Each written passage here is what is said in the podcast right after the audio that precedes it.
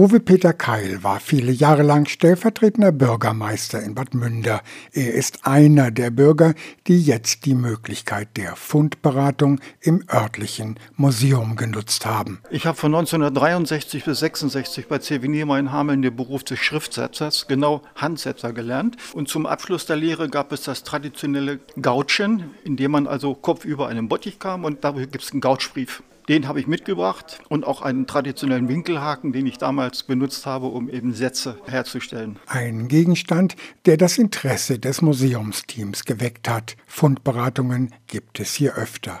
Andreas Wosch ist der neue Vorsitzende des Heimatbundes. Letztes Jahr war ein großer Andrang und die Hitze im Moment gerade haben wir einen, der etwas vorbeibringt und äh, wir sind gespannt, was dieser Tag noch bringen wird und äh, hoffen, dass wir vielen Leuten noch helfen können. Die Fundstücke, die es ins Museum geschafft haben, landen entweder in einer Ausstellung oder erst einmal im Archiv. Die Dinge, die wir eventuell bekommen, die werden auf jeden Fall in der Kreissparkasse noch ausgestellt. Jedes Jahr hatten wir da eine Sonderausstellung.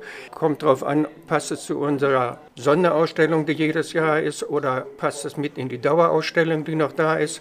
Sollte das nicht sein, kommt es erstmal ins Archiv bei uns und wird dann halt weiterverwendet, wenn passende Ausstellungen gemacht werden. Am Gautschbrief von Uwe Peter Keil hängen viele Erinnerungen. Also ich war mal zuständig mit einem Kollegen für den Etat des Landes Niedersachsen. Über 400 Seiten, alles noch im, per manuell zusammengebaut. Wir haben dort also vier Wochen äh, täglich zwölf Stunden gearbeitet, sogar Heiligabend. Das war in jeder Beziehung beeindruckend. Es war eine interessante Arbeit, aber auch eine schwere. Ein Stück eines durch die Digitalisierung ausgestorbenen Handwerks. Die Chancen, dass es Keils Fundstück in einer Ausstellung schafft, sind ziemlich groß. Andreas Wosch dazu. Wir planen immer so drei, vier Jahre im Voraus. Sicherlich wird dieser Gautschbrief von Herrn Keil auch in einer Sonderausstellung ausgestellt werden mit anderen Dokumenten und äh, Sachen, die wir im Archiv haben. Grund genug für Keil, seinen Fund dem Museum zu überlassen. Das ist ein Teil meines Lebens und ich fand das damals eine tolle Geschichte, weil es aufbauend war auf dem oder aufbaubar, was ich dann nachgemacht habe. Tolle Grundlage.